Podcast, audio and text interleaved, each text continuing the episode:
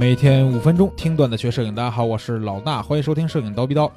在上一周呀，有一件震惊时尚圈的大事儿，是什么呀？就是老佛爷去世了。这老佛爷说的是谁呢？是啊，不是咱这个慈禧太后啊，是卡尔拉格菲。他呢是一代传奇设计大师啊。如果对于时尚的一些品牌有一些这个认知的话，一定听说过他的名字。他也是香奈儿的艺术总监啊。上一周二月十九号的时候突然病逝，八十五岁啊，享年八十五岁。呃。我后面可能会称之为卡尔或者老佛爷啊，他这个，呃，今年在一月二十二号的时候啊，就因为身体的问题，这个没有出席香奈儿的大秀。当时呢，就时尚圈就感觉到非常遗憾了，毕竟他从一九八三年进入香奈儿以后，从没有缺席过啊任何一场时装秀，除了在时尚圈以外啊，他呢还是摄影圈的一位大咖。从八十年代开始，他就开始接触是这个摄影啊，尤其是在时尚摄影圈里边呢，哎，这个造化非凡，啊，奢侈品财团 LVMH 集团的这个 CEO 就对他说过说过他这个事儿啊，这个 LVMH 是什么呢？可能听起来没听说过是吧？其实就是路易威登，就是 LV 啊，MH 什么呢？就是轩尼诗这两个品牌的一个大的集团，这集团里边还有很多小品牌。他这个 CEO 当时说什么呀？说这个卡尔是一个天才。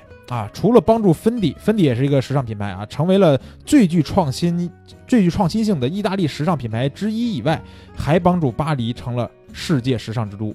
过去几十年，卡尔最大的成就不仅在于转变了香奈儿的命运，让让这个香奈儿成为了年收入四十亿美元的奢侈品品牌，还把自己打造成了这个文化形象。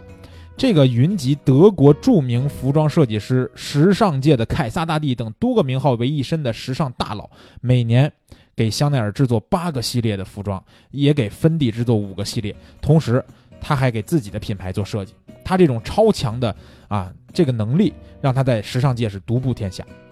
那作为一个顶尖的设计师，卡尔其实嗯一直没有停止过创造啊。他从二十二岁进入服装设计领域以来，他的成就就是不可匹敌的。一九六四年，卡尔成为克洛伊这个品牌的设计师，将品牌的定位定位到古典式浪漫唯美风格。他在六十年代一举把芬迪带入世界奢侈品的一线品牌里边，经典的双 F 标志就是出自他的手笔。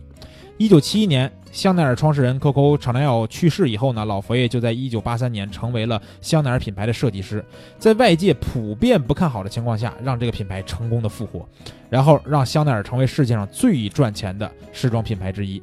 啊，当然现在我们都知道，它除了时装啊，这个品牌在什么这个香水啊、护肤品啊各方面做的都是很好的。八三年啊，这个卡尔在芬迪的秀场的后台就说过，说当你工作的时候，灵感就找上你了。大多数这个跟他岁数差不多的人呢，都已经退休啊，去享受这个乡村生活，或者是去开游艇、开 party 去了。他每年还在设计的道路上忙碌着。他标志性的设计还曾经吸引了摩纳哥的公主，包括瑞哈娜呀、朱莉安·摩尔这些众多的明星名人。他除了设计师的身份之外，还是一个非常出色的商业设计师、商业摄影师啊。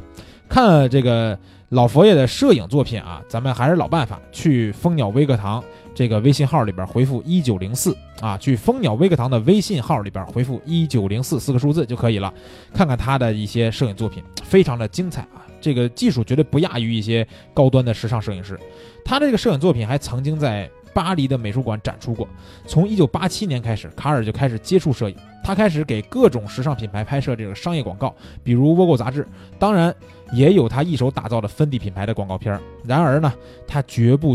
局限于这个时尚领域，而且接受了包括像阿迪达斯啊、大众汽车在内的很多的其他的广告拍摄。一直到他八十岁接受采访的时候，卡尔依旧表示说，摄影早就已经成为他生命中非常重要的一部分。他认为摄影的过程是神圣的，并且称其为是创造死去现实的艺术。他更是说过，没有摄影就没有他如今的生活。他说：“我透过相机的棱镜看向世界和时尚。”看向世界和时尚，他让我看到了比我想象力更多的思路。随着他在摄影圈里边获得了这个反响以后呢，他也出版了一本画册，叫做《梦想家二十三：皇帝的新衣服》。然后呢，在二零零九年又出版了第二本这个个人作品集，叫做《另一本时尚画册》，其中包括了一百五十多张由他和其他多位知名的时尚摄影师合作拍摄的作品。在他的摄影作品里边呢，卡尔非常的自控、严格，甚至是无聊。你不能指望他。会在拍摄的时候动用感情去进行冒险，或者是大胆的实验来寻找形式的突变。他的照片风格是由商业的需求所决定的啊。有一次他做的太过火了，把几个脱衣舞女郎放在走秀台上，然后吓跑了一些时尚编辑。那他个人的代表性就是黑墨镜啊、马尾辫，然后白色的硬领手套，还有对无糖可乐的钟爱，这些都是他多年不变的经典形象，让人们一看到啊就能想到他诸多成就以及时不时出现的一些争议。他曾经还推出过一款，就是以他自己这个形象设计的价值两百美元的公仔，在二零一四年当时发售的时候啊，一个小时以内就卖光了。他永远精力旺盛。啊，而且还精通德文、法文、英文、意大利文。他情迷传统又憧憬未来，被传媒封为当代文艺复兴的代表。所有人都在好奇，在他墨镜背后到底隐藏了多少的神秘。这个男人除了拿起来手中的笔创造令人着迷的服装之外，还同时用他的眼睛为世人发现这世间魅力瑰宝。当然了。上帝想要一个设计师的时候，就把他叫走了。老佛爷的传奇人生看似结束了，但是呢，他留给这个世界的很多很多东西还会传承。好了，我们今天的节目呢，就先说到这儿。如果是记得想看老佛爷的摄影作品，去蜂鸟微课堂的微信号里边回复幺九零四，咱们下期见。